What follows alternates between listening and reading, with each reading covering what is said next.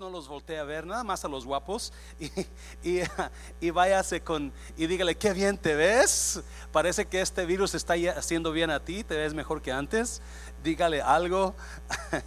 y sin más ni más, vamos a Lucas capítulo 24. Gracias por estar sintonizados con nosotros, por permitirnos entrar a su casita. Vamos a leer un poquito, bastantita palabra en esta mañana, porque uh, eh, la Biblia se va a predicar sola en esta mañana. So, uh, 24 de Lucas, capítulo 1, en la versión internacional, dice así en el nombre del Padre y del Hijo y del Espíritu Santo. Uh, el primer día de la semana, muy de mañana, las mujeres fueron al sepulcro, llevando las especias aromáticas que habían preparado. Encontraron que había sido quitada la piedra que cubría el sepulcro. Y al entrar no encontraron el cuerpo del Señor Jesús. Mientras se preguntaban qué habría pasado, se les presentaron dos hombres con ropas resplandecientes, eran ángeles. Asustadas se postraron sobre su rostro, pero ellos les dijeron, ¿por qué buscan ustedes entre los muertos al que vive? No está aquí, ha resucitado. Repítelo conmigo, no está aquí, ha resucitado. No te escucho, repítelo conmigo, no está aquí, ha resucitado. Qué increíbles palabras, ¿no?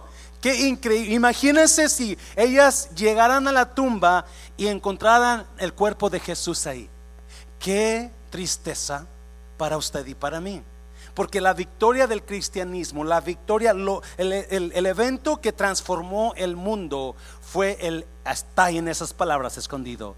No está muerto, Él se levantó de la tumba. Déselo fuerte al Señor donde está. No está aquí, ha resucitado. Y enseguida les dicen los dos ángeles unas palabras a las mujeres que creo que mucha gente no las ha notado creo que muchas personas no han notado estas palabras, porque en estas siguientes palabras está escondida una gran verdad. Enseguida les dice, recuerden lo que les dijo cuando todavía estaba con ustedes en Galilea. Recuerden lo que les dijo antes de que pasaran estas cosas. Recuerden lo que Él les prometió antes que esto sucediera. Versículo, ah, versículo 5, ah, versículo 7. Versículo 6, no está aquí, versículo 7, perdón. El Hijo del Hombre tiene que ser entregado en manos de hombres pecadores y ser crucificado, pero al tercer día resucitará. Jesús les había hablado y dicho, yo voy a tener que ser entregado, yo voy a tener que ser crucificado, pero al tercer día me voy a levantar. Una promesa. Versículo 8. Entonces, ellas se acordaron de qué? De las palabras de Jesús. Entonces, ellas se acordaron de lo que Jesús les había prometido. Cierre sus ojos, Padre. Bendigo tu palabra en esta mañana. Espíritu Santo, toma estos minutos que nos quedan y afluye en este lugar. Toma control de cada palabra que se hable. Toma control de cada persona que está escuchando esta prédica. Toma control de lo que se va a decir aquí, Padre Dios mío. Y convierte, haz algo nuevo en nuestros corazones en el nombre de Jesús. ¿Cuántos dicen amén? Puede tomar su lugar. Ah, estamos celebrando nuestra victoria en la cruz por la parte de Jesús. Y estaba leyendo los evangelios y me encontré que cada evangelio, excepto uno, dice lo mismo. Hay algo escondido ahí. Hay algo escondido cuando las mujeres van a, a la tumba, ellas quieren embalsamar a Jesús, quieren ponerle a flores aromáticas, quieren ponerle aceites, pero no lo encuentran. Y no lo encuentran porque Él se levantó de la tumba. Y cuando ellas llegan, la la tumba ya no está la piedra, habían puesto una piedra grande, ya no está la piedra grandota, se sorprende que la, que la piedra no está ahí puesta. Entran a la tumba y encuentran la tumba vacía. Yes. Y ahí están dos ángeles, dos personas, y los ángeles le preguntan, ¿por qué buscas entre los muertos al que vive? ¿Por qué buscas entre los muertos. Hay mucha gente que está buscando cosas vivas en las cosas muertas. Hay mucha gente que está buscando cosas que dan vida en las cosas muertas. Cosas que dan vida son son cosas que las encuentras donde hay vida. No vas a poder encontrar mm, cosa vida en los muertos. Son Vienen las mujeres y encuentran vacía la tumba y enseguida los ángeles les dicen, no está aquí, se levantó. Y enseguida les dicen, recuerden lo que les dijo cuando todavía estaba en Galilea. Recuerden lo que les habló. Y les dijo que él iba a ser entregado a las autoridades. Les dijo que iba a ser crucificado y también les dijo que se iba a levantar de la tumba. Y versículo 8 dice, entonces ellas se acordaron de las palabras de Jesús. Entonces ellas se acordaron de lo que Jesús les había dicho. Entonces recordaron la promesa. Entonces recordaron, wow. ¿Sabía usted que las palabras son plantas, son semillas depositadas en nosotros? Agarre esto, por favor. Las palabras son semillas que se depositan en nuestro espíritu. Y está en nosotros que nosotros demos a luz esas semillas o las abortemos. Porque esas semillas van a dar a luz una planta en usted. Esas semillas van a dar a luz una planta en usted. Agarre esto porque es importante para esta prédica. So, depende lo que nosotros hagamos con esas palabras que se nos digan. así va a ser nuestro futuro. Depende si yo si yo decido dar a luz esa cosa buena de Dios, entonces mi futuro va a ser bueno. Hay palabras que se nos han dado que necesitamos abortarlas. Hay palabras que se nos han dado que necesitamos abortarlas. Pero hay palabras que necesitamos que las demos a luz. Hay palabras que se nos dieron que si no las abortamos, nosotros vamos a hacer lo que la gente dice que somos. Por eso es importante que usted sepa discernir qué palabras doy a luz y qué palabras aborto. Porque si no, de otra manera, la gente va a tener razón. Y muchas personas se están dejando llevar por las palabras negativas que los están hundiendo en un pozo de desilusión. So, cuando ellas se acordaron de las palabras, entonces algo pasó. Entonces, si usted sigue leyendo, ellas creyeron porque se acordaron de las palabras. Se acordaron de la promesa de Jesús. Se acordaron de lo que Jesús les había dicho. A esta prédica le he puesto la promesa porque ah, creo que es una palabra que es a tiempo hoy para usted que está, me está mirando, para usted que está escuchando esta prédica, la promesa. Porque ¿cuántos de ustedes ah, les han prometido algo y no les han cumplido? ¿Verdad que sí? ¿Ya? ¿Cuántos de ustedes alguien les dijo, te voy a amar por siempre? No importa si estamos en un bajo de un puente, no, no importa si no tenemos dinero, no importa si estamos abajo de un árbol, yo te voy a amar por siempre. Y la primera vez que se quedó sin trabajo, los gritos y los pleitos, te voy a dejar. Porque somos malos para guardar promesas. Somos malos para cuántas veces usted ha prometido algo y usted no cumplió la promesa. Es fácil romper promesas. ¿Por qué rompemos promesas? Um, por, varias razones. Usualmente cuando estamos enamorados quizás, ah, lo que hablemos lo hablemos sinceramente por las emociones que sentimos, pero cuando viene la situación real, entonces nos olvidamos de la promesa. Por ejemplo, cuando dos, una parejita se casa. Y no se casa usted y, se, están aquí delante del altar, delante de los testigos, delante de Dios, y luego comienzan a decir, y no, yo te voy, prometo amarte, prometo quererte en las buenas, en las malas, en salud, enfermedad. Y cuando alguien se enfermó y ya no puede valerse por sí mismo, ahí te guacho cucaracho. Porque la emoción nos hizo hablar de las promesas, pero cuando viene el tiempo donde necesitamos a poner en práctica la promesa, muchos de nosotros no lo hacemos.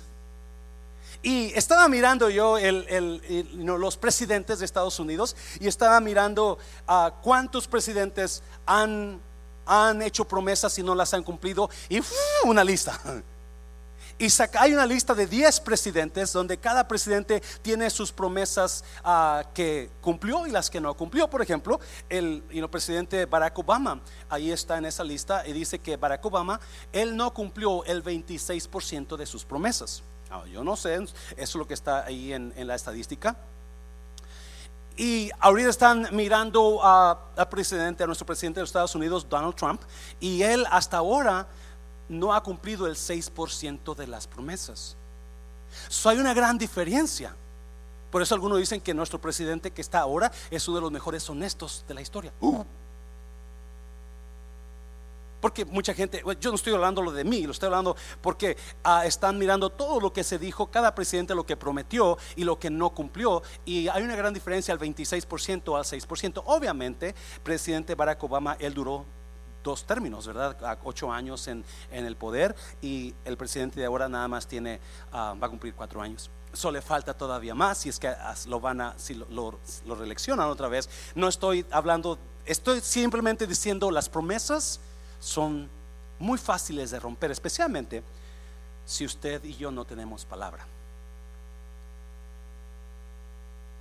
Las promesas revelan el carácter de nosotros. Porque es tan fácil decir, oh, no se preocupe, yo le voy a ayudar, yo voy a estar ahí a tal hora. Y llega el día, llega la hora y... Oh, honey, no te preocupes, el domingo te llevo al cine. Y llega el domingo, ah, estoy cansado. Porque no tiene palabra usted. No tiene palabra.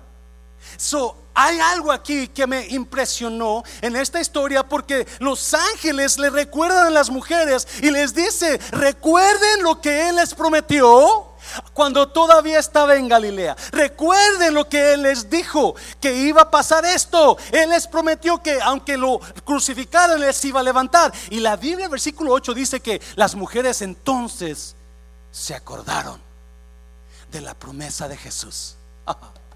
Ah, ¿Sabía usted que Dios es un Dios de promesas?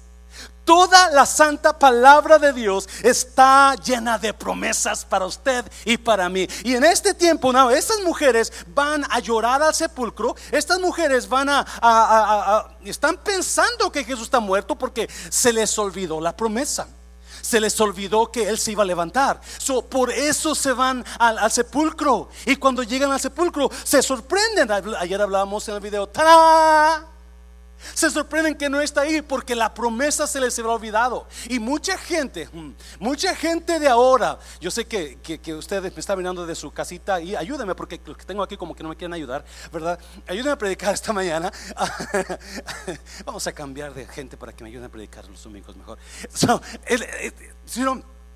las mujeres van tristes, las mujeres van aguitadas. Si usted mira la historia, los discípulos, unos se quisieron regresar al mundo. Pedro dijo, me voy a pescar otra vez. Otros dijeron, yo voy contigo. Porque había tristeza inundando los corazones. Había desilusión en los corazones. Y todo había desánimo en los corazones. Porque se les había olvidado la promesa. Se les había olvidado la promesa. Y, en esta mañana quiero darle nada más una palabra de esperanza para que usted se acuerde de la promesa de Jesús para usted. ¿Sí? Vamos a estar yendo a capítulo 4 de Romanos porque está increíble. Acuérdese, acuérdese, muy importante, las palabras son semillas que se siembran en nosotros. Y cada semilla que se siembra en nosotros va a dar a luz. Nosotros decidimos si damos a luz o la abortamos. Porque es importante que entienda esto. Es importante porque Jesús dio palabras de esperanza.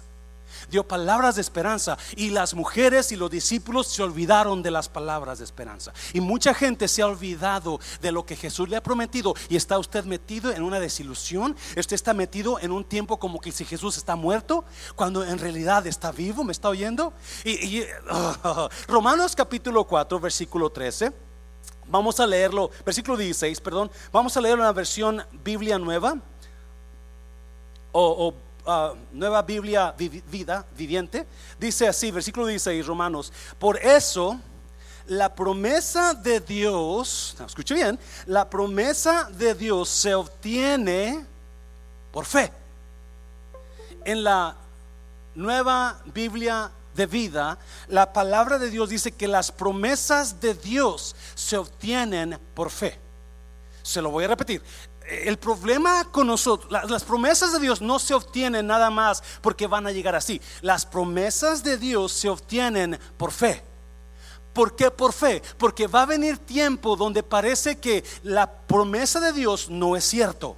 Va a venir tiempo en nuestras vidas donde parece que Dios se olvidó de sus promesas. Parece que Dios nos hizo otra vez como lo que muchos nos han hecho. Te olvidaste lo que me dijiste, ¿te acuerdas? Yo voy a estar con usted, pastor. Esta es mi única iglesia, pastor. ¿Alguien se acuerda? Esta es mi única iglesia. Yo no conozco otra iglesia. Yo, aunque usted, aunque esté debajo de un árbol, yo voy a estar ahí con usted, pastor. Pero se te olvidó la promesa y estamos tan acostumbrados a que la gente se olvide de nuestras promesas para nosotros. Estamos tan acostumbrados que pensamos que Dios también se olvidó. So, Romanos capítulo 4 versículo 16 dice Pablo, por eso la promesa de Dios se obtiene por fe. No, agárrese porque viene algo increíble. Vienen palabras de Dios que usted lo van a hacer revivir en esta mañana. Por eso la promesa de Dios se obtiene por fe. No se tiene esperando que algo pase. No se tiene esperando que el gobierno te mande tu cheque. Y esperamos que sí lo mande porque nos va a ayudar mucho. Pero déjame, hay algo más que activa el poder de Dios en nosotros. Que activa la promesa y se llama fe. Now, escuche bien. Las promesas de Dios producen esperanza en nosotros. Mm, mm, mm. Las promesas de Dios producen esperanza a nosotros. Cuando no hay esperanza es porque nos olvidamos de las promesas. Cuando no hay esperanza, nos olvidamos de las promesas. Cuando hay, nos recordamos las promesas, hay esperanza que eso va a pasar. Y déjame decirte, para mí, el vivir en esperanza es mejor que ya estar en ella. Porque cuando usted tiene la esperanza que ese evento va a llegar, usted se emociona y está, vive todos los días emocionado. Cuando la novia sabe que se va a casar tal día, está emocionada por ese día. Su vestido de blanco, su, velo, su, fiesta, su, su todo está emocionada y día tras día está marcando las horas porque el vivir en esperanza es precioso. Pero cuando el novio la traiciona y la deja plantada o quiebra con ella o rompe con ella, entonces la esperanza se cae. Y muchos de ustedes en esta mañana la esperanza la han perdido porque se ha olvidado de las palabras de Jesús. Las mujeres recordaron las palabras.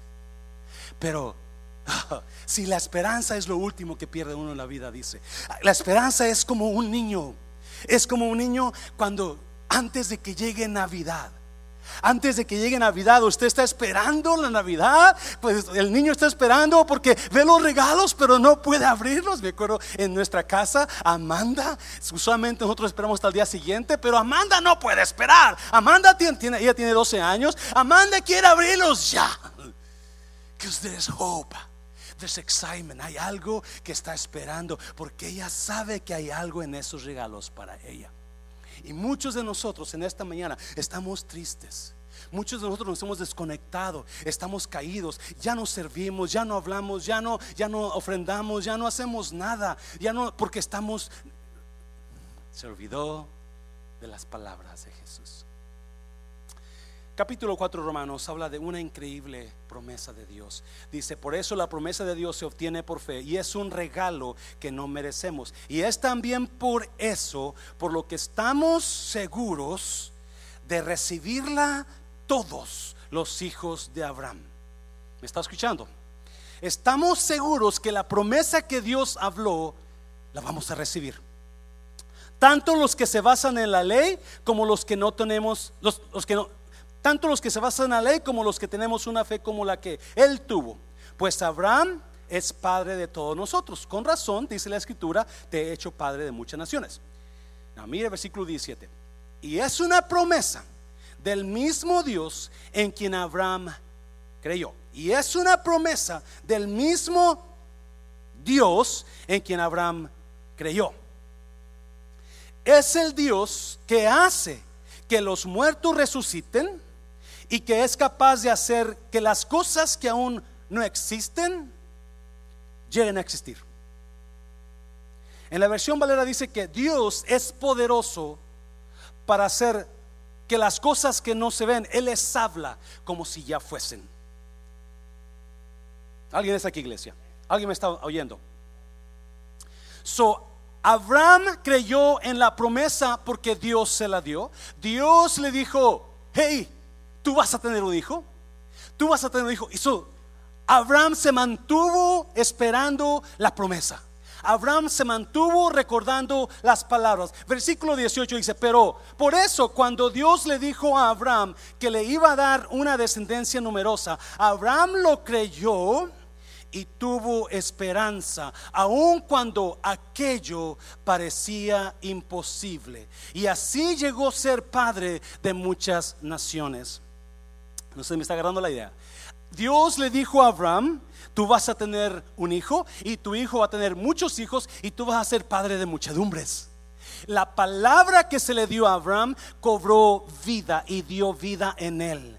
Y él esperó en esa palabra. Él no se olvidó. Dice que él esperó con paciencia la palabra que se le dio. Versículo 19 dice, y su fe no se debilitó, ni él se preocupó de que a la edad de 100 años fuera demasiado viejo para ser padre. Otra vez lo voy a leer. Y su fe no se debilitó, ni él se preocupó de que a la edad de 100 años fuera demasiado viejo para ser padre. Tampoco le dio importancia al hecho de que su esposa fuera estéril. En otra palabra dice, él creyó en esperanza contra esperanza. Él creyó en esperanza donde no había esperanza. Porque él recibió la palabra que se le dio, recibió y se acordó. So, aunque él tenía 100 años y él sabía que no podía tener hijos, él siguió creyendo.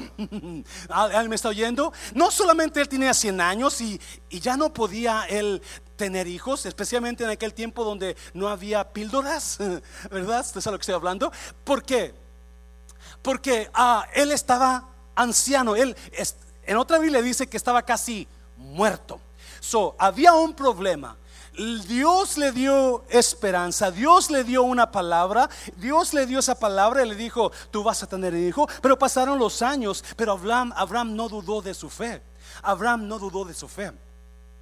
So, pasaron los años y su esposa se desesperó y un día le dijo a Abraham, ¿sabes qué? No vamos a tener hijos, tú estás viejo, yo no puedo tener hijos, acuéstate con mi, con mi sierva, con mi, con mi criada. Y Abraham le hizo caso. escuche bien. Aunque pasaron muchísimos años, Abraham siguió acordándose de la palabra que se le dio.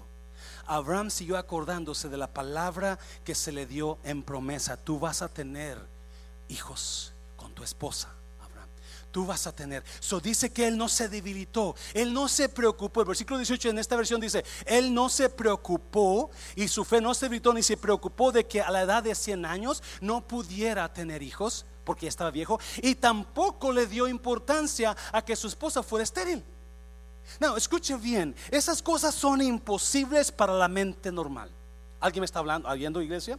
¿Alguien me está oyendo en esta mañana? Esas cosas son imposibles para la mente normal que él estuviera de la edad de 100 años, casi muerto, y su esposa toda su vida estéril, especialmente ahora que ya está grande de edad, y los dos no puedan tener hijos, pero están esperando una promesa. Están esperando la palabra que se les dio que se haga realidad en ellos. Están esperando la palabra que comience a dar fruto, que, que nazca en ellos. Y eso los mantiene en fe. Eso los mantiene en esperanza. Y hay personas que están ahora sin esperanza porque no se han olvidado de la palabra de Dios, se han olvidado de sus promesas y están con temor y están haciendo cosas, están dudando de su fe, están desconectados totalmente de Dios, están completamente completamente en desánimo y esta mañana Dios le dice, levante su fe, acuérdese de las palabras de Jesús.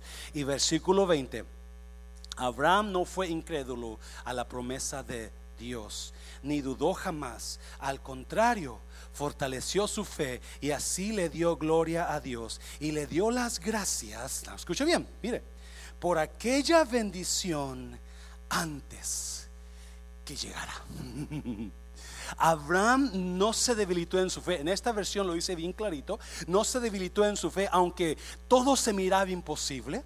Aunque todo se miraba como que no iba a funcionar, aunque todo se miraba como que la cosa ah, llegó a su fin, aunque todo parecía como que él se iba a morir y su esposa también, pero no se debilitó en su fe, sino que comenzó a hacer algo comenzó a darle gracias a Dios antes que Isaac naciera, su hijo comenzó a agradecerle. Alguien está aquí, iglesia. Alguien está aquí, ayúdenme por favor. Oh my God. Comenzó a decirle, Dios, no lo veo todavía, pero lo creo que ya está, que ya viene. Dios, no veo ese cheque del gobierno, pero yo creo que ya mero me llega. Dios, no veo el trabajo, se me ha quitado el trabajo, pero sé que pronto tú vas a proveer un trabajo. Eso es dar gracias. ¿Me está bien? So, alguien aquí en esta mañana está tirado en desánimo, está tirado en, en, en enojo contra Dios, está tirado envuelto en su desilusión, en su desánimo, en lugar de estar desanimado, comience a darle gracias a Dios por lo que va a hacer. Oh my God. Comience a darle gracias a Dios por lo que viene. Dáselo fuerte, Señor. Si es para Dios, dáselo fuerte. Oh my God.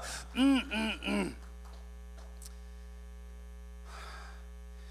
¿Qué diferencia? Hoy, hoy iglesia, es tiempo donde nuestra fe sale en nosotros. Hoy es tiempo donde los verdaderos hijos se levantan en fe creyendo a Dios. Alguien está aquí, iglesia. Ah, hoy es cuando los verdaderos cristianos se levantan a creerle a Dios en cosas que parecen imposibles. Abraham se quedó, no se, le, no se quedó triste o enojado contra Dios, sino que se levantó creyendo en fe.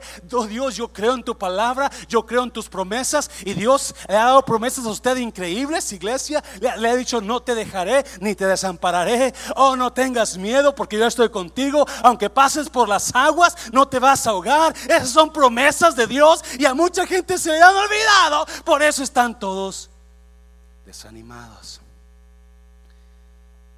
Las palabras, las promesas de Dios se alcanzan en fe. Las promesas de Dios son plantadas en mí para dar vida. Dios le dijo a Abraham, tú vas a dar vida a un niño. ¿Está alguien está aquí, iglesia? Tú vas a dar vida. Dios le prometió a Abraham que iba a hacer algo. Dios le dijo a Abraham, tú vas a, dar vida a un niño. Y esa palabra la agarró a Abraham y comenzó a esperar en ella. Y comenzó a a esperar en ella. Y versículo 21 dice, estaba, Abraham le dio gracias a Dios en anticipación, él estaba completamente seguro de que Dios cumple sus promesas. Él estaba completamente seguro de que Dios cumple, alguien en esta iglesia, sus promesas. Abraham estaba seguro de que Dios cumple sus promesas. Él estaba ya casi para morirse. Su esposa nunca había podido tener hijos. Su esposa nunca había dado a luz. Y ahora viene Dios y le dice, tú vas a dar a luz. La palabra le dice, tú vas a dar vida. So Abraham creyó eso y aunque estaba para morirse, él me imagino que iba caminando. Cuando tenga mi hijo, lo voy a enseñar a jugar béisbol. Cuando tenga mi hijo, lo voy a enseñar a, soccer, le voy a enseñar a, hacer chistes cuando tenga mi hijo, aunque ya estaba casi muriendo con el bordón, pero porque él sabía que aunque estaba viejo, Dios siempre cumple sus promesas. Él sabía que aunque estaba casi para morir, Dios cumple sus promesas. Él, el libro de Corintios dice algo increíble, porque todas las promesas de Dios son en el sí y en el amén. Corintios, 1 Corintios capítulo, 2 Corintios capítulo 1 versículo 20 dice, porque todas las promesas de Dios son en el sí y en el amén. Todas, ¿cuántas son todas?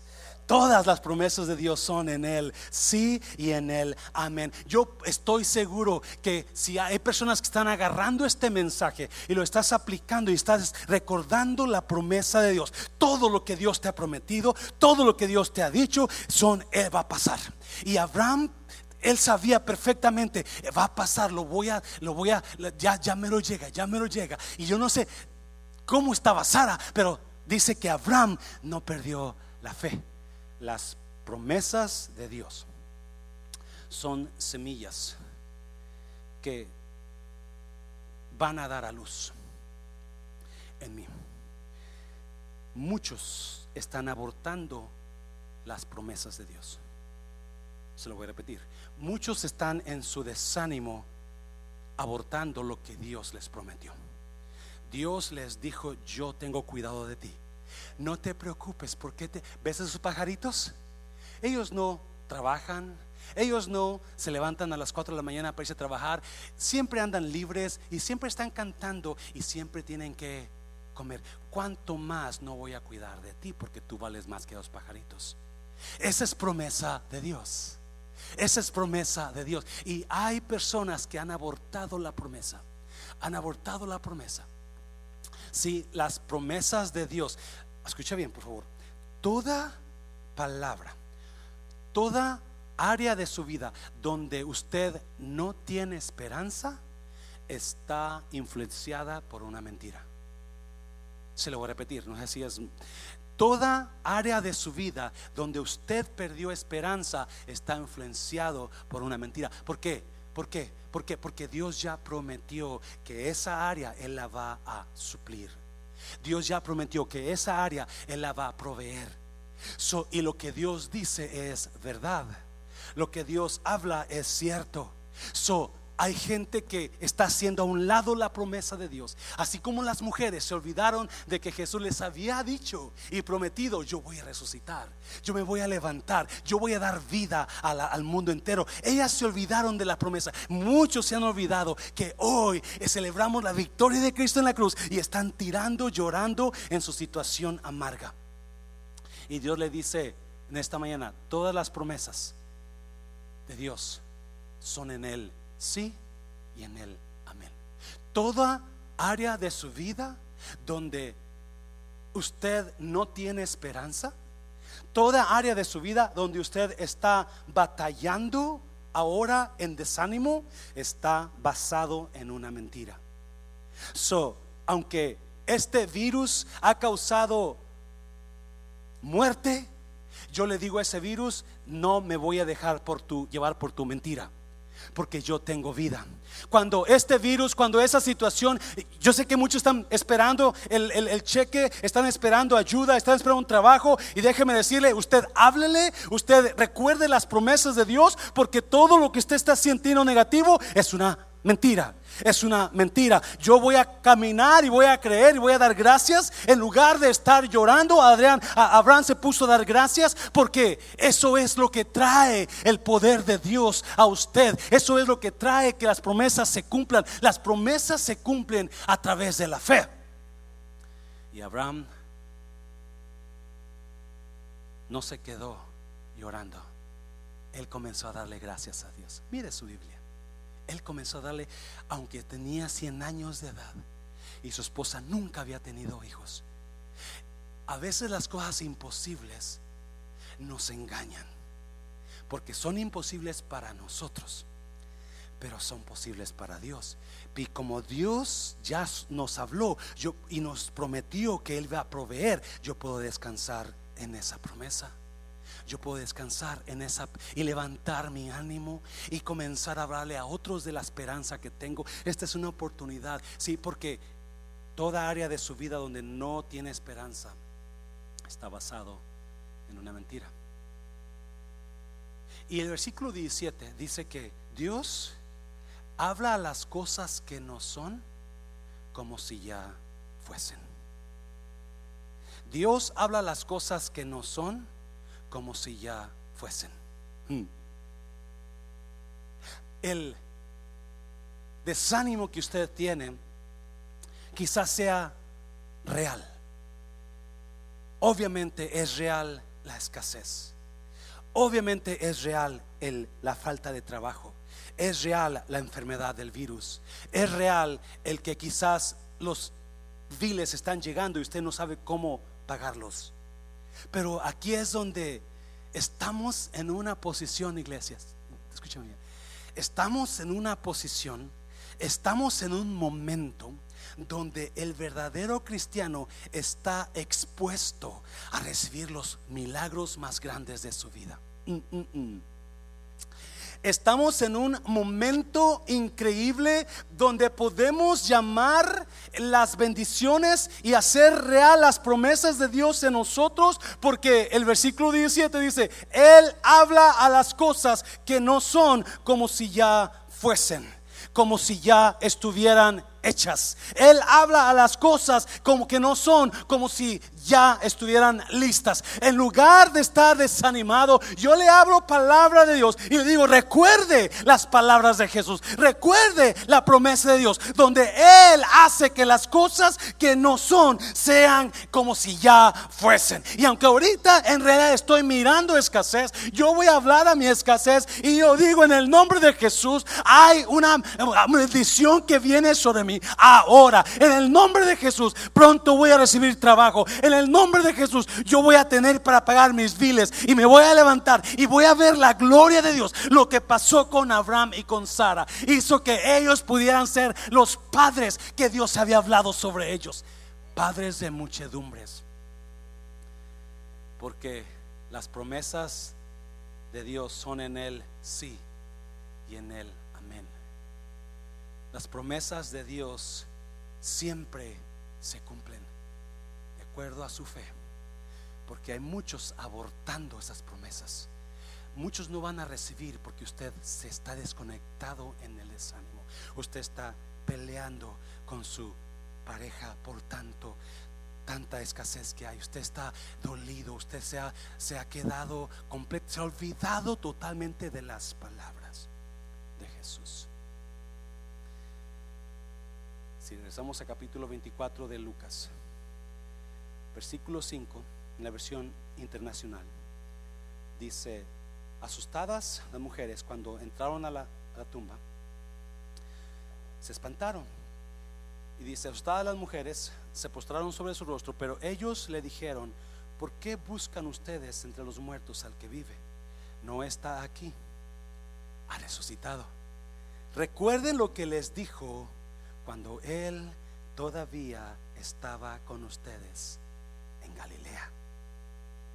Recuerden lo que les prometió. Recuerden lo que les dijo que iba a pasar antes de que pasara.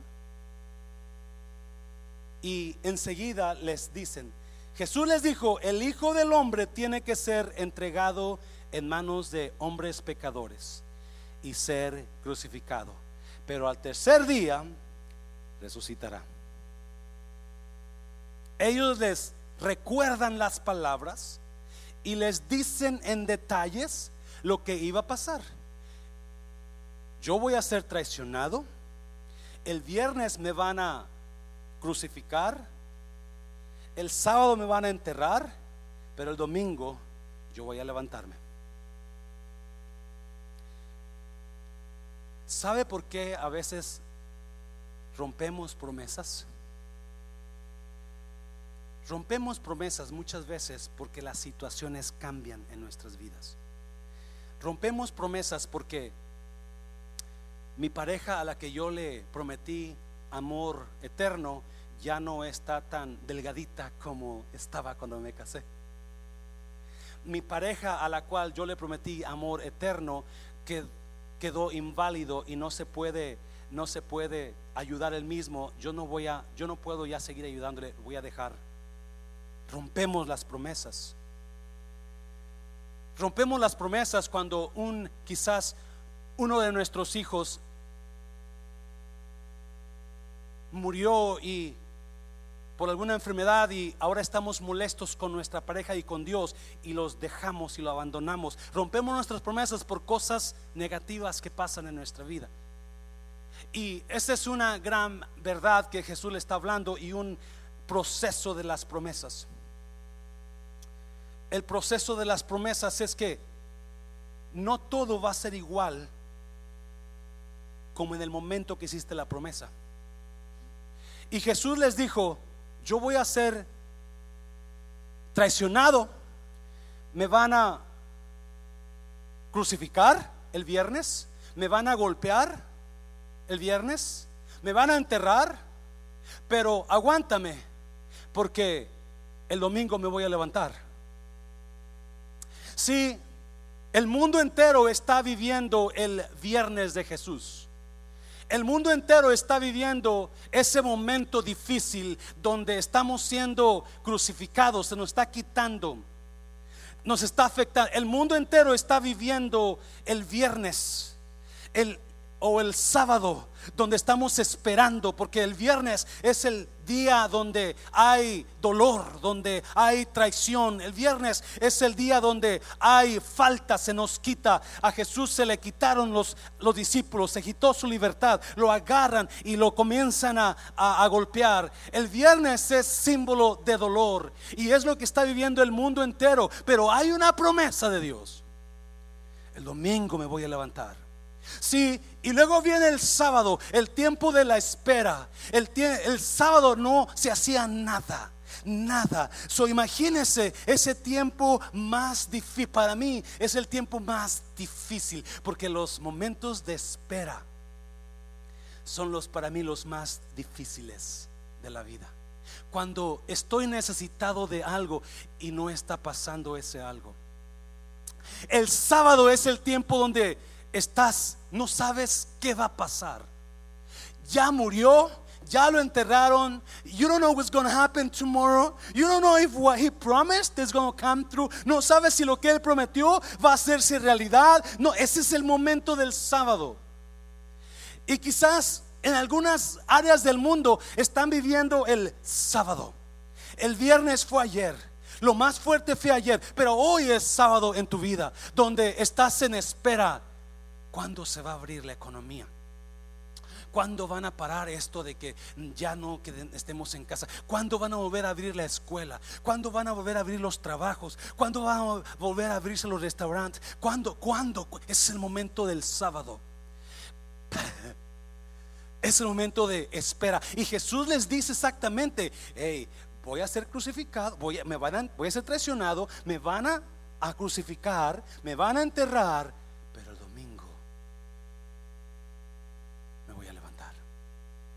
Los ángeles están diciendo exactamente los detalles.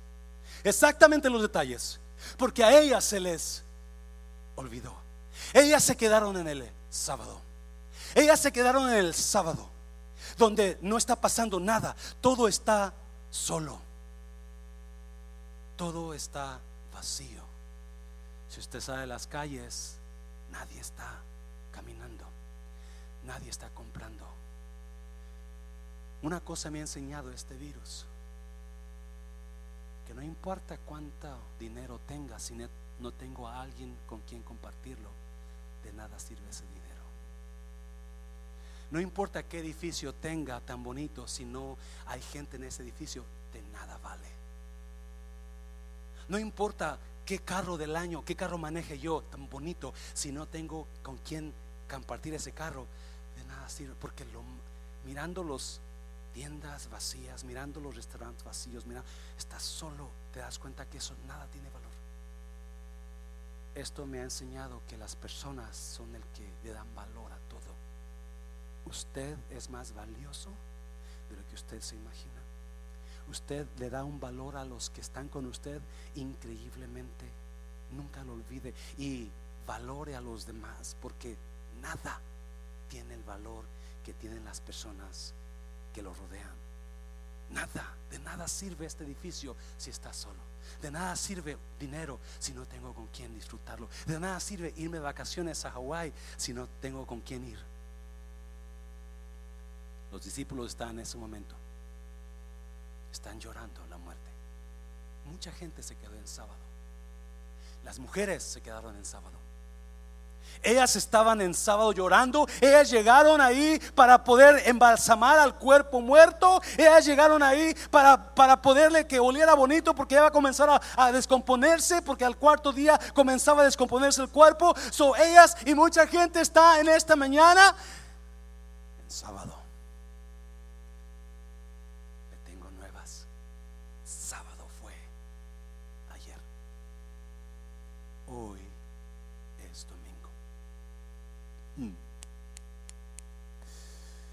Mire, mire, mire. Son los ángeles le dijeron a las mujeres, no está aquí. Acuérdense lo que versículo 7, el Hijo del Hombre tiene que ser entregado en manos de hombres pecadores y ser crucificado, pero al tercer día resucitará. Versículo 8. Entonces, ellas, ¿qué pasó? Se acordaron de las palabras de Jesús. ah, entonces ellas se acordaron de las palabras de Jesús. ¡Oh! Lo que se les olvidó tenía el poder para cambiar su situación. Lo que se les olvidó tenía el poder para cambiar su semblante. Oh my God. No, no, note una cosa.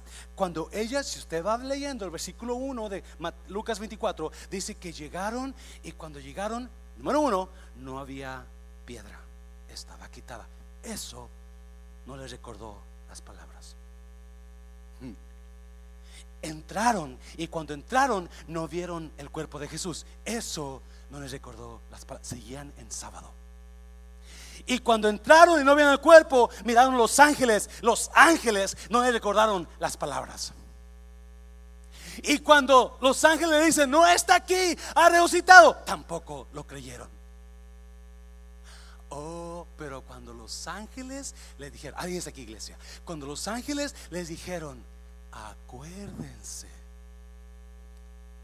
lo que Él les prometió. Acuérdense lo que Él les dijo. Acuérdense la promesa, yo me voy a levantar. yo me voy a leer. Entonces, ah, no los ángeles, los ángeles no les, no les recordó nada.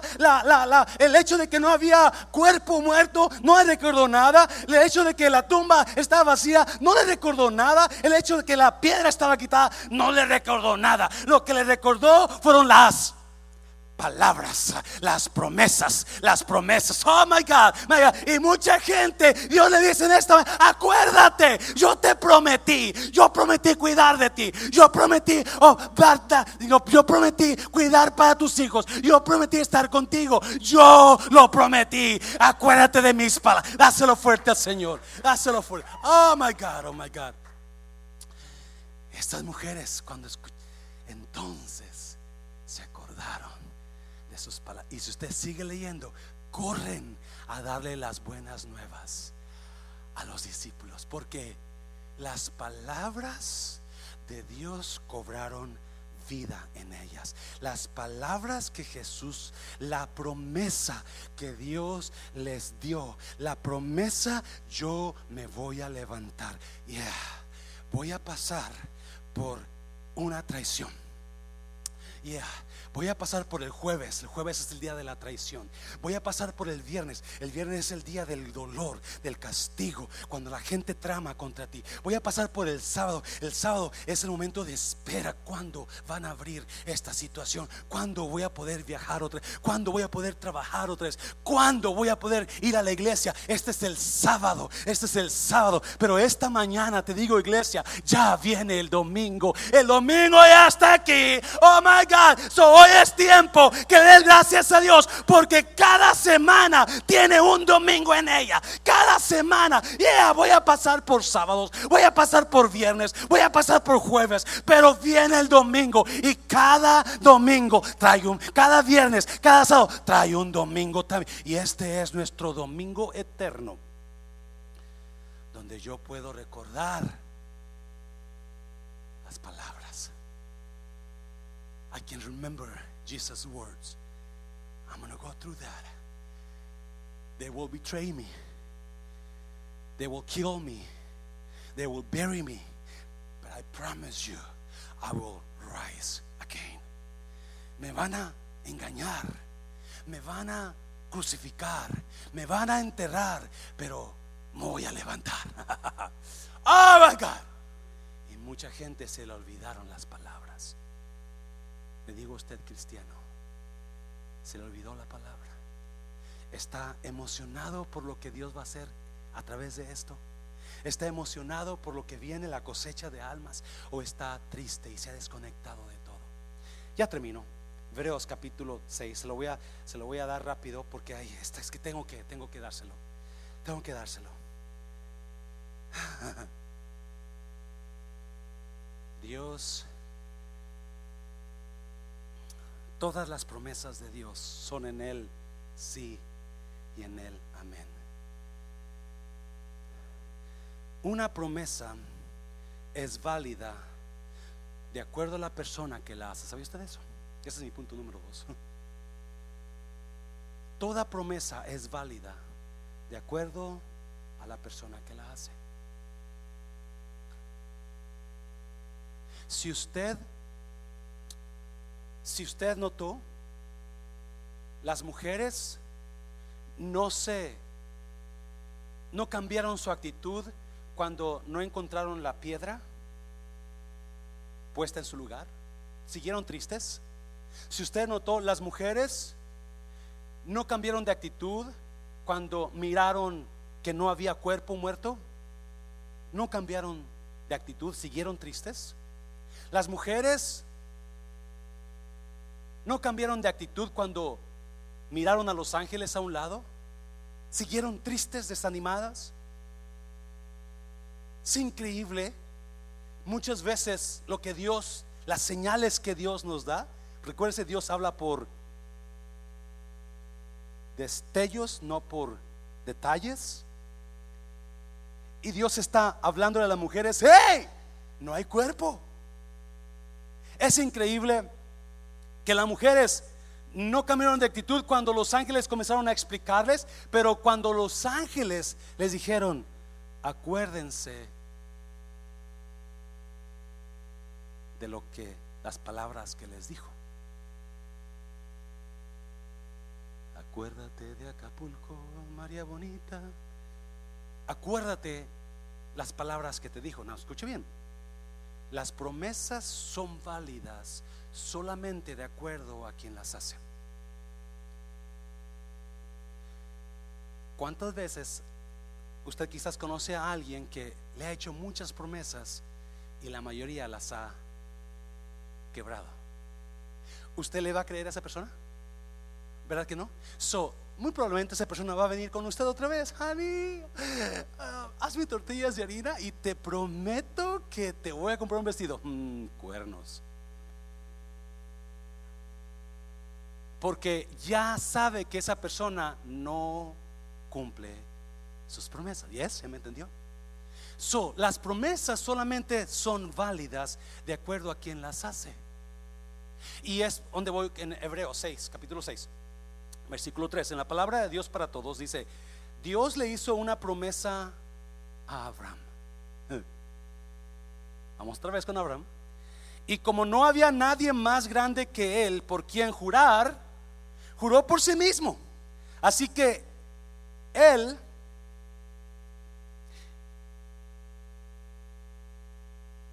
se comprometió consigo mismo a cumplir esa promesa. Dios se comprometió, Dios le dijo a Abraham, yo prometo que te voy a bendecir. Dios le dijo a Abraham, yo te voy a bendecir, Abraham. Y juró por el mismo versículo, versículo 14 ah, dice, Dios dijo, Dios qué? Dios dijo, verdaderamente te bendeciré y te daré muchos descendientes. Abraham esperó con paciencia que eso se cumpliera y recibió lo que Porque Dios le dijo, Dios le dio palabras a Abraham y le dijo, te voy a bendecir y vas a ser padre de multitudes. Y Abraham esperó con paciencia y en fe y recibió lo que Dios le dijo. No, mire, mire, versículo 15.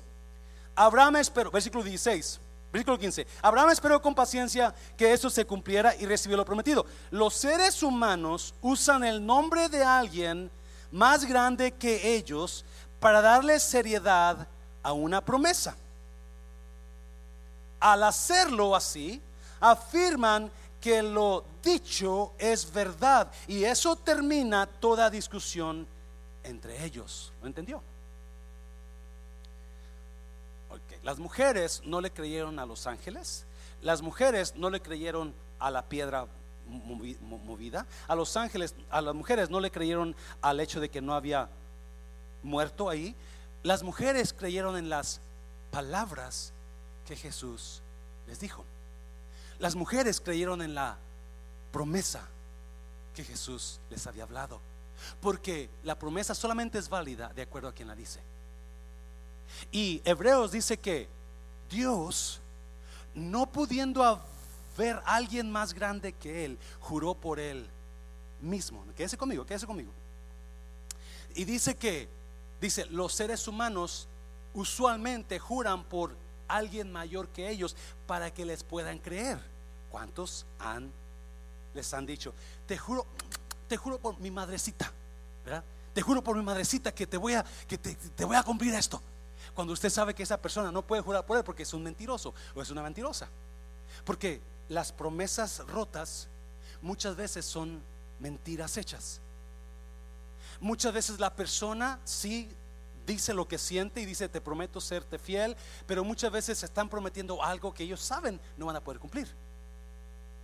Y lo dice nada más para porque no saben decir que no. ¿Sí, me está entendiendo alguien? So, no diga o no prometa algo que usted sabe no va a poder cumplir.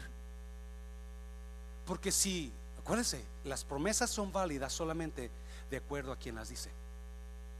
Y si todo mundo a usted lo ve como una persona que no cumple lo que promete, usted va a estar saliva hablando. Nadie le va a creer. ¿Ya? Pero en este caso, las mujeres cuando escucharon, Jesús se los prometió. Entonces, acuérdense y ellas se acordaron. Oh my God.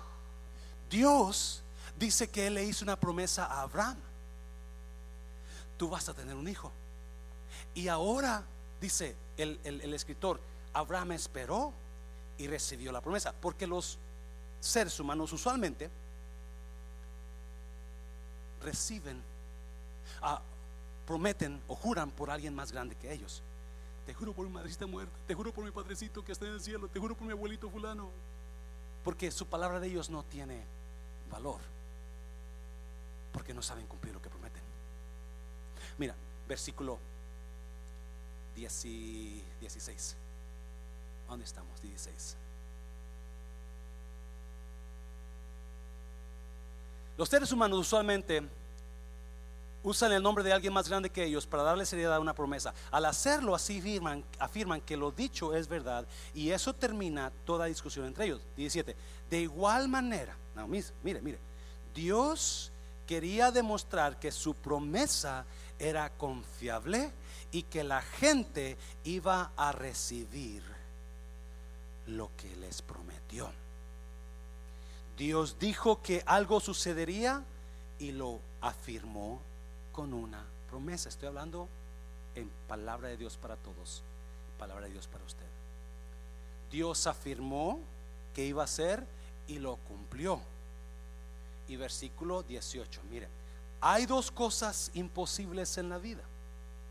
Una, algo imposible es que Dios mienta. Dios no puede mentir. Y número dos, y cosa imposible es que Dios no cumpla lo que promete. ¿Lo agarró? Dos cosas imposibles en la vida. Alguien está aquí, iglesia, alguien está aquí. Una cosa imposible para Dios. Aunque usted no lo crea, Dios no puede hacer ciertas cosas. Y una de ellas, Él no puede mentir. Él no puede ser mentiroso. ¿Alguien me está oyendo? Y número dos, Él no puede dejar sus promesas sin cumplirlas. Él no puede dejar sus promesas sin cumplirlas. Hebreos capítulo 13, versículo 18. Léalo. Él no puede dejar sus promesas sin que se cumplan. Por eso las mujeres, deje terminarlo de una vez. Él, número dos, Él no puede dejar sus promesas que se cumplan. En dos, esas dos cosas nos dan confianza a los que nos hemos refugiado en Él. Estas dos cosas nos dan confianza a los que nos hemos refugiado en Él. Nos fortalecen para continuar en la esperanza que Dios nos da. Esas dos verdades número uno, Dios no puede mentir. Y número dos, Dios no puede dejar de cumplir sus promesas. Él lo dijo y Él lo va a hacer. Y esas dos cosas a mí me aseguran que esto va a estar bien mañana. A mí me aseguran que yo puedo esperar su promesa y se va a cumplir. Si aunque ahora no vea finanzas, yo puedo descansar en Dios que mañana va a haber finanzas. Aunque ahora no vea gente en las calles, yo puedo descansar en Dios que mañana la gente va a celebrar eh, saliendo a las calles a gastar dinero, a comer. Aunque ahora no vea gente en las iglesias, yo sé que mañana las iglesias van a estar llenas porque Dios cumple lo que promete. Y eso a mí me da esperanza. Ellas escucharon y ellas recordaron. Las mujeres recordaron que Jesús les dijo, hey, yo me voy a levantar el tercer día. Y cuando ellas recordaron las palabras, corrieron con los apóstoles y les dijeron las nuevas, Jesús se levantó. Jesús ya no está en la tumba. Y le digo a usted en esta mañana, usted cómo está su ánimo en esta mañana? ¿Está tirado en desánimo o está creyendo que Dios prometió cuidarlo de usted y usted está animado por lo que Dios va a hacer a través de todo esto? Dáselo fuerte al Señor, dáselo fuerte. Póngase de pie, ahí donde está, póngase de pie. Póngase de pie. Hebreos y Lucas 24, Hebreos 3 y Lucas 24 están hablando de las promesas de Dios. Quería traerle esta palabra a usted para animarlo a que le crea a Dios. Aunque todo se ve muerto, viene vida en usted. Usted decide que la palabra que se le dé o cobre vida o la aborte. Muchos han abortado las promesas de Dios. Muchos las han abortado por la situación. Ahí donde está usted, déjeme orar por usted. Para que esta palabra lo llene usted de gozo. Para que esta palabra le dé esperanza a que hoy es domingo.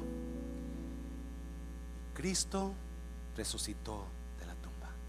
No se quedó muerto. Él venció todo virus en la cruz. Increíblemente hay gente cristiana que están diciendo Cristo no pudo vencer pandemias en la cruz. Eso es una mentira de Satanás, porque Él venció la cruz. Él venció la muerte, Él venció toda pandemia y cuando se levantó de la tumba, Él comprobó y se declaró victorioso de todo poder. Aunque la pandemia diga que no, nosotros decimos sí aunque la pandemia nos, nos, tenga ahorita quizás preocupados, nosotros tenemos esperanza, porque Dios siempre cumple lo que promete. Cierre sus ojos, ahí donde está, quiero orar por usted. Si usted está enfermo, enferma, ¿por qué no, en un acto de fe, por qué no toma, toca su parte donde está enferma de su cuerpo? O enfermo y se une en esta oración conmigo. Usted que está desanimado, quizás deprimido, recuerde las palabras de Jesús. Yo estoy contigo. Nunca te dejaré, nunca te desampararé. Y esa palabra se cumple en usted porque Él no puede mentir. Él siempre cumple sus promesas. Usted que está enfermo. Él dice, yo llevé tus enfermedades en la cruz del Calvario. El hecho de que no estamos aquí como iglesia no impide el poder de Dios sobre usted. Padre, en esta mañana yo hablo vida a las personas que me están escuchando. Yo hablo vida en ellas. Yo declaro que tu palabra comienza a producir fruto y va a dar a luz vida en ellos. Hablo a esa situación adversa en sus vidas, hablo a su espíritu de las personas que están mirándome en esta mañana y hablo vida en usted y declaro que la palabra de Dios, la promesa de Dios se hace real en usted. Usted vive en victoria, no más desánimo, no más muerte, no más depresión. Toda depresión se va en el nombre de Jesús de Nazaret. Yo declaro que puertas nuevas se van a abrir. Ya viene el domingo para usted en su espíritu. El domingo viene pronto y se va a levantar Jesús en victoria sobre su situación, en victoria sobre este virus en el nombre de Jesús. Declaro, Padre, toda persona que está con sus manos en ese dolor, en esa parte de su cuerpo, hablo sanidad en ellos, Dios. En el nombre de Jesucristo, hablo provisión a los hogares que no tienen trabajo. Hablo provisión, declarando que pronto les van a llamar para que regresen a sus trabajos, Padre. En el nombre de Jesús, Dios mío, declarando, Padre Santo, que almas van a ser, muchas miles y millones de almas van a ser salvas a través de esta pandemia, Padre. Gracias, gracias, Padre. Abraham te dio gracias antes de que pasara y te damos gracias en esta mañana por lo que vas a hacer a través de todo esto, Padre. En el nombre de Jesús, en el nombre de Jesús. Amén. Te amo iglesia, te extraño. Recibe un abrazo fuerte ah, de mi parte y pronto nos miramos si Dios quiere. Conéctese el miércoles a las 7 de la tarde. Te amo.